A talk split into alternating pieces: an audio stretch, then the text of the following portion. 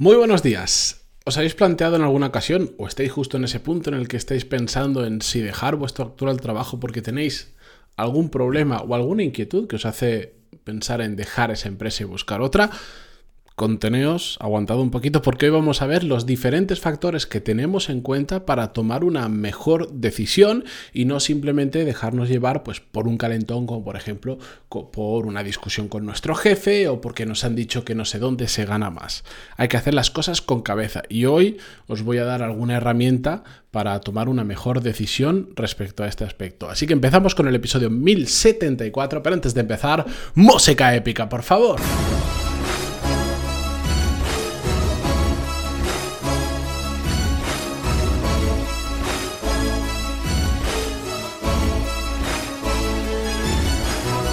Muy buenos días a todos, bienvenidos, yo soy Matías Pantalón y esto es Desarrollo Profesional, el podcast donde hablamos sobre todas las técnicas, habilidades, estrategias y trucos necesarios para mejorar cada día en nuestro trabajo. Antes de empezar, y muy rápido hoy, recordaros, están abiertas las plazas de Core Skills, sexta edición de mi programa donde os enseño las habilidades que son no básicas, absolutamente necesarias para crecer profesionalmente. De hecho, son las habilidades que me han llevado a mí crecer profesionalmente y hoy en día ganarme muy bien la vida. coreskills.es tenéis toda la información y además todos los medios para contactar conmigo por email, por, eh, WhatsApp, por llamada que podéis agendar conmigo. Así que atentos que el día 14, o sea, el miércoles de esta misma semana, es el último día para apuntaros, el día 14 incluido. Cualquier cosa, coreskills.es y ahí tenéis toda la información. Venga, continuamos.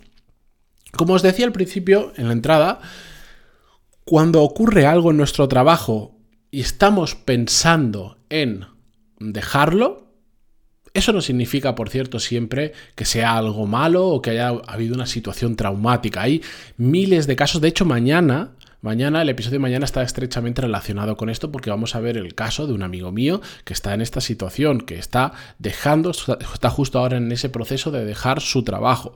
Muchas ocasiones suele ser porque, por ejemplo, pues no aguantas a tu jefe, no aguantas a tus compañeros, no te gusta la cultura de la empresa, eh, te das cuenta que en el mercado se paga mejor que lo que te están pagando a ti, o simplemente pues decides que quieres hacer un cambio en tu vida, que ya no quieres seguir continuando con eso, a pesar de que igual la empresa te gusta y tus compañeros genial y tu jefe genial, da igual, pero quieres cambiar. Otras veces simplemente cambias el chip y, de repente pues tienes más ambición y quieres ir a algo que te, te llene más y que tenga más, eh, digamos, progresión de futuro a nivel profesional. Hay un montón de razones por las que podemos cambiar de trabajo, pero yo lo que intento hoy es daros una, una caja de herramientas con factores que tenéis que pensar y que tenéis que tener en cuenta, mejor dicho, a la hora de cambiar de trabajo, porque los cambios a lo loco, bueno, pues si hay alguno que tendrá suerte, pero normalmente no suelen salir bien, porque, por ejemplo, cambios a lo loco se suele dar mucho cuando alguien tiene un problema mm, con su jefe o con algunos compañeros, tiene un calentón y dice, pues sabes qué, me voy de la empresa. Y presentan su dimisión o la lían hasta que les despiden. Depende de la situación de cada uno, esto puede hacerse bien o puede generarnos muchísimos problemas. Así que si os parece, vamos a ver diferentes factores. Ojo, no son todos los que hay que tener en cuenta, como siempre. Podríamos estar aquí dos horas solo hablando de este tema. He intentado condensar los que para mí son más importantes y que a la vez son factores que muchos de ellos están muy relacionados. Pero si quiero contaros uno a uno de alguna manera, pues a veces diréis, no, pero es que eso tiene que ver con el anterior. Sí, no pasa nada. Lo importante es que esto nos lleve, lo digo porque cuando estaba haciendo el guion me daba cuenta y decía, no, pero es que si esto lo junto con el otro, porque no sé cuánto, o está mm, estrechamente, íntimamente relacionado, da igual. Lo importante es que reflexionemos sobre estos temas y no tanto la categorización de los temas, ¿vale? Que esto es un, algo que, que incido yo mucho, por ejemplo, cuando hago temas de formación. La cuestión, el primero y que todos estamos pensando y que yo creo que es el que... Mm, si, se nos ocurre uno, a todos se nos ocurre. Este es el tema del dinero, que hay muchas cosas a tener en cuenta respecto al dinero, pero todo para mí se resume en cuánto tiempo puedes vivir con los ahorros que tienes o con otras fuentes de ingreso que tengas, más allá de esta que vas a perder si dejas tu trabajo, eh, sin ingresar este sueldo. ¿Cuánto tiempo puedes vivir? ¿Por qué, lo, ¿Por qué, lo, digo de esta manera? ¿Por qué no digo cuántos ahorros tienes, por ejemplo? Que es lo que podríamos pensar. Porque los ahorros es, digamos, una métrica que de por sí sola no vale tanto. Tú puedes decir, yo tengo 100.000 mm, euros ahorrados, ¿eso es mucho o poco dinero? Hay quien pensará que es mucho, hay quien pensará que es poco. La realidad es que depende. ¿Cuánto tiempo te va a durar a ti ese dinero? Si tú tienes, voy a poner un ejemplo bestia, pero para que lo entendamos y los cálculos salgan rápidos, si tú tienes unos gastos mensuales que no te puedes quitar o que son difícilmente quitables de 10.000 euros al mes y tienes 100.000 ahorrados, tienes, digamos, para pagar 10 meses de tu estilo de vida. En cambio, si tú tienes un estilo de vida de 1.000 euros al mes y tienes 100.000 euros, Tienes 100 meses, los años que sean, que son muchos, eh, 9 años, 9 años y algo. Eh, tienes 100 meses para, para, para, vivir solo con esos ahorros. Entonces ahí es mucho dinero, pero en el primer caso no es tanto dinero. Si tú tienes unos gastos de 20.000 euros al mes, no sé, bueno, sí que habrá gente, mucha gente que los tendrá, pero bueno, ya es un poco locura. Tienes para 5 meses, entonces no es mucho dinero. Por eso yo no tengo tanto en cuenta los ahorros, sino todo.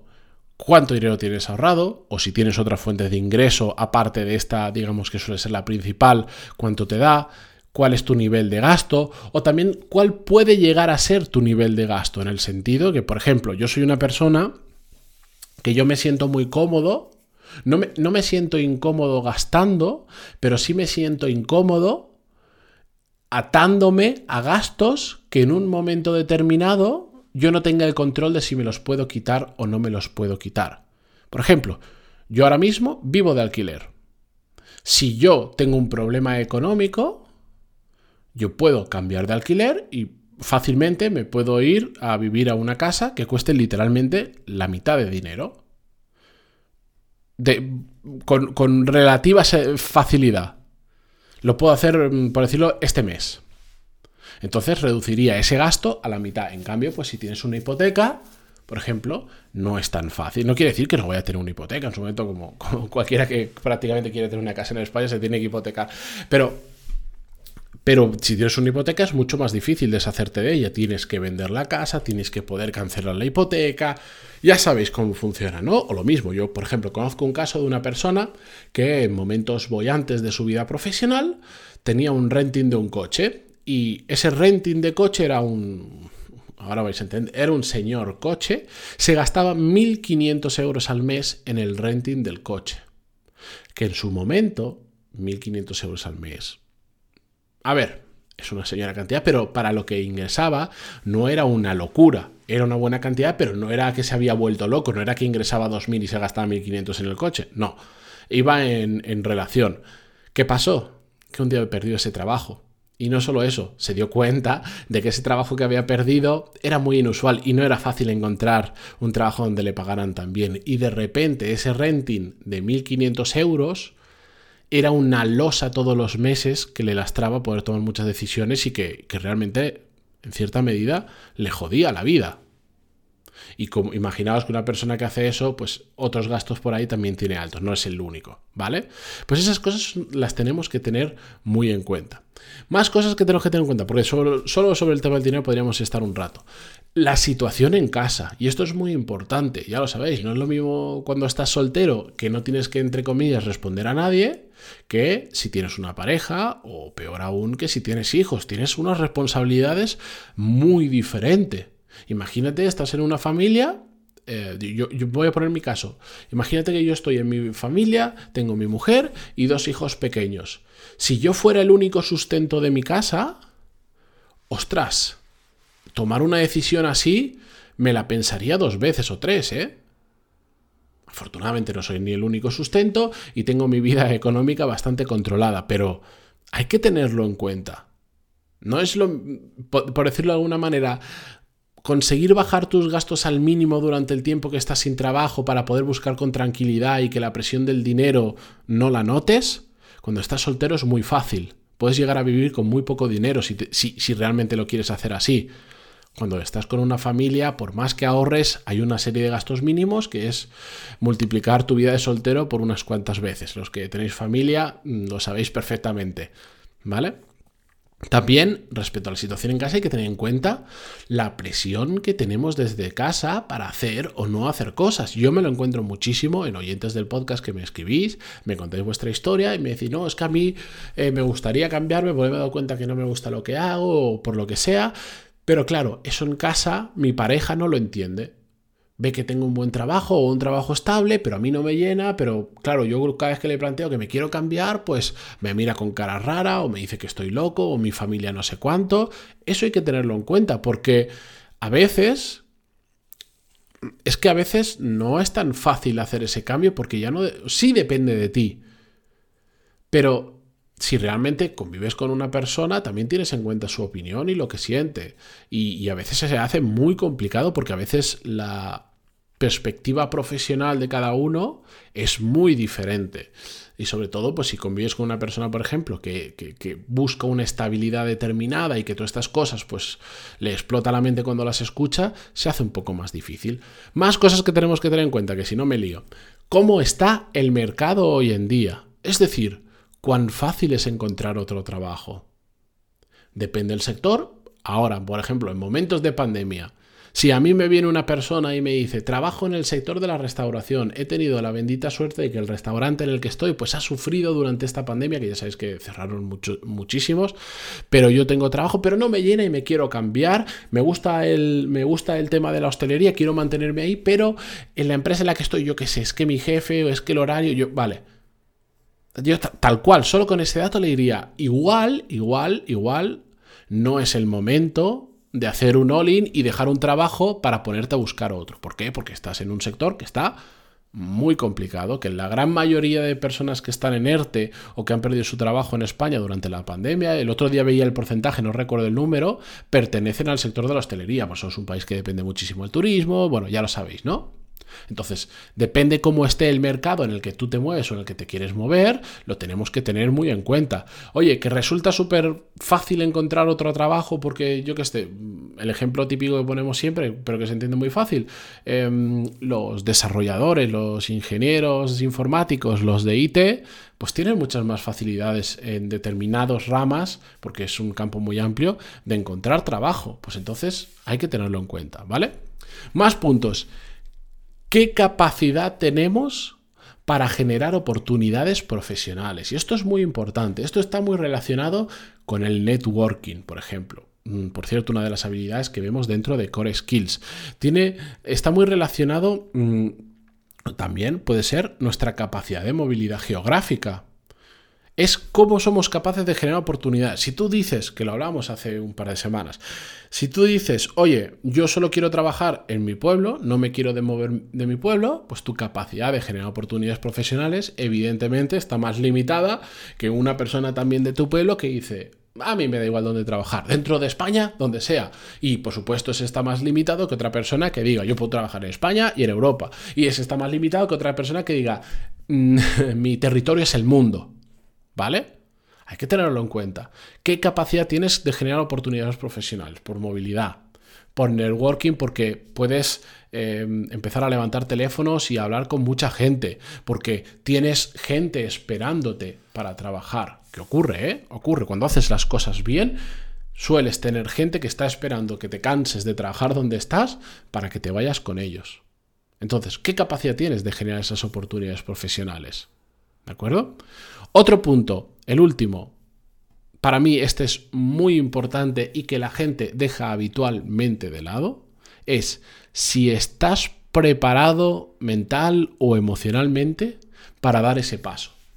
Porque mucha gente no lo piensa, pero es muy duro, muy, muy duro cuando dejas un trabajo por el motivo que sea, te pones a buscar otro y no salen las cosas. Es extraordinariamente duro. Si dices, dejo el trabajo y en un mes he conseguido otro, genial, pero a veces no es un mes, a veces son tres meses, cinco meses, un año o más tiempo. Y hay que saber aguantar esa situación. Ya no solo por los otros factores, como por ejemplo el dinero, etcétera, etcétera. Solo mentalmente, el, de repente, por ejemplo, estar. Yo, yo ahora tengo un ritmo de trabajo tan brutal que si de repente quito eso y paro, yo no sé qué pasaría. O sea, no, no, al segundo día estaría que me tiraría de los pelos. Pues tenemos que estar preparados o saber a lo que nos vamos a poder enfrentar. ¿Qué, ¿Qué va a pasar si estás seis meses o un año sin encontrar trabajo? Más allá del dinero y todo esto que ya lo hemos visto, o en casa. Tú, emocional, personalmente, ¿cómo vas a estar? ¿Eres capaz de aguantar esa situación? ¿O no? Hay mucha gente que no es capaz de aguantar esa situación y por lo tanto eso hace que se dificulte el poder tomar este tipo de decisiones. Y por supuesto, a nivel mental o emocional, afecta muchísimo otros temas, como os decía, por ejemplo, el dinero o la situación en casa. No es lo mismo hacer esto con la cartera llena y tú solito que cuando notas que, que, la cuenta del banco cada día va bajando más, que te estás quedando sin dinero, que empiezas a medir cada céntimo que gastas y encima, por ejemplo, en casa hay alguien que te está machacando y te está diciendo, te lo dije, te lo dije, te lo dije, te lo dije, miren la que nos has metido. ¿Vale? Esa situación es real. Conozco muchas personas que les ha pasado eso. Entonces hay que estar muy preparado para todo esto. La cuestión, después de todo esto y ya para terminar el episodio, una reflexión que yo creo que engloba todo lo que hemos visto es que nos paremos a pensar cuál es la peor de las situaciones que creemos que pueden ocurrir y si seríamos capaces de lidiar con ello. ¿Vale? Dentro de, una lógica y de, de un mundo real. Evidentemente vas a encontrar trabajo, te puede costar dos meses, un año o un año y medio, pero no van a pasar diez años y que no encuentres ningún trabajo. Si pasa eso es que hay algo, hay algo muy raro por ahí, ¿vale? Es decir, oye, ¿cuál es la peor situación que se puede dar y si eres capaz de enfrentarte a ello? ¿Es posible que en tres meses te quedes sin dinero? ¿O es posible que sean tres años? Cambia mucho la fiesta, ¿no? Bueno, pues hay que pensar eso. Con todos estos factores, ponerlos en una batidora, darle una vuelta y pensar si somos, si entonces vemos si nos merece la pena o no. Y relacionado con esto, os dejo un episodio, que es un episodio que, que es uno de los que yo creo que más ha gustado del podcast, estará en el top 20 seguro de descargas y de sobre todo de feedback que recibí cuando lo he lanzado y es un episodio que recomiendo mucho cuando la gente me pregunta sobre temas de cambio de trabajo, que es el episodio 797, trabajos de supervivencia. Dadle eh, una oída si no lo habéis hecho porque lo que cuento es cómo aprovechar un trabajo que no nos gusta como forma de encontrar otro que sí que nos gusta o que nos llena más. Con esto yo os dejo, que hoy sí que os he hecho un episodio súper largo. Gracias por estar ahí, por aguantarme estos casi 18 minutazos, por estar al otro lado en Spotify, Google Podcast, iTunes, Evox, donde sea. Y a todos los que os estáis uniendo a Core Skills, nos vemos dentro, porque ya estáis a bordo y ya habéis empezado. Gracias y hasta mañana. Adiós.